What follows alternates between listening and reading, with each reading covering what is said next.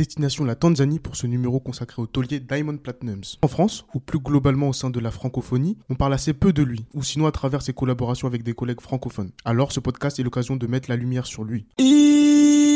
Aïe Salut à tous et soyez les bienvenus dans les analyses musicales de Rudolf.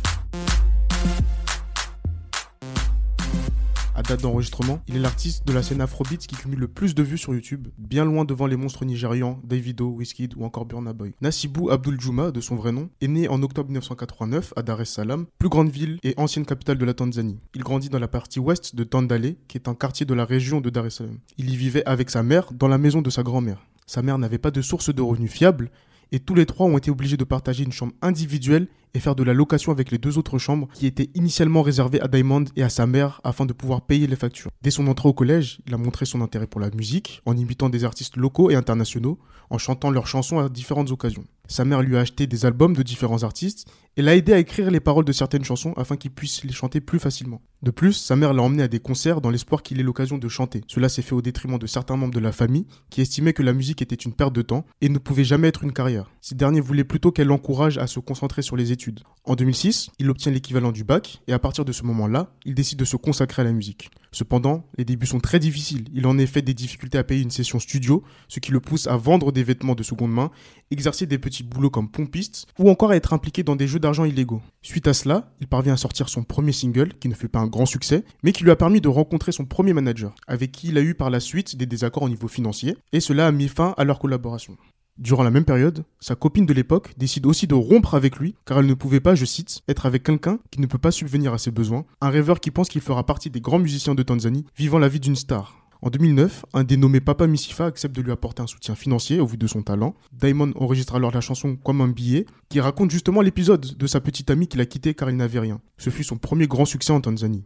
À force de travail, il s'est imposé comme le leader du pays. Fin 2013, début 2014, il explose grâce au remix de sa chanson Number One, en featuring avec Davido. Dès lors, et encore jusqu'à la date de cet enregistrement, la quasi-totalité de ses sorties sont des hits, voire des classiques. Que ce soit en solo, avec des compatriotes comme Rayvani, Khadija Kopa ou Harmonize, avec des stars africaines comme les P-Square, Flavor, Fali Poupa, ou bien avec des stars mondiales comme Omarion, Neo ou Rick Ross. Il est donc passé de garçon très pauvre à Shibu Dangote, surnom qu'il porte en référence à Aliko Dangote, l'homme le plus riche d'Afrique, à date d'enregistrement toujours.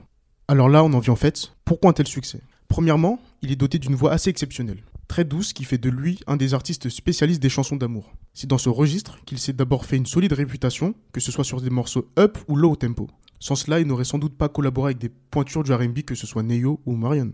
Deuxième point, Diamond est un performeur hors norme, peut-être le meilleur du continent. Que ce soit dans les clips ou sur scène, il prouve systématiquement qu'il est un excellent danseur et qu'il possède un jeu de scène incroyable. Il dégage un certain charisme qui fait que l'on ne décroche pas lors de ses prestations.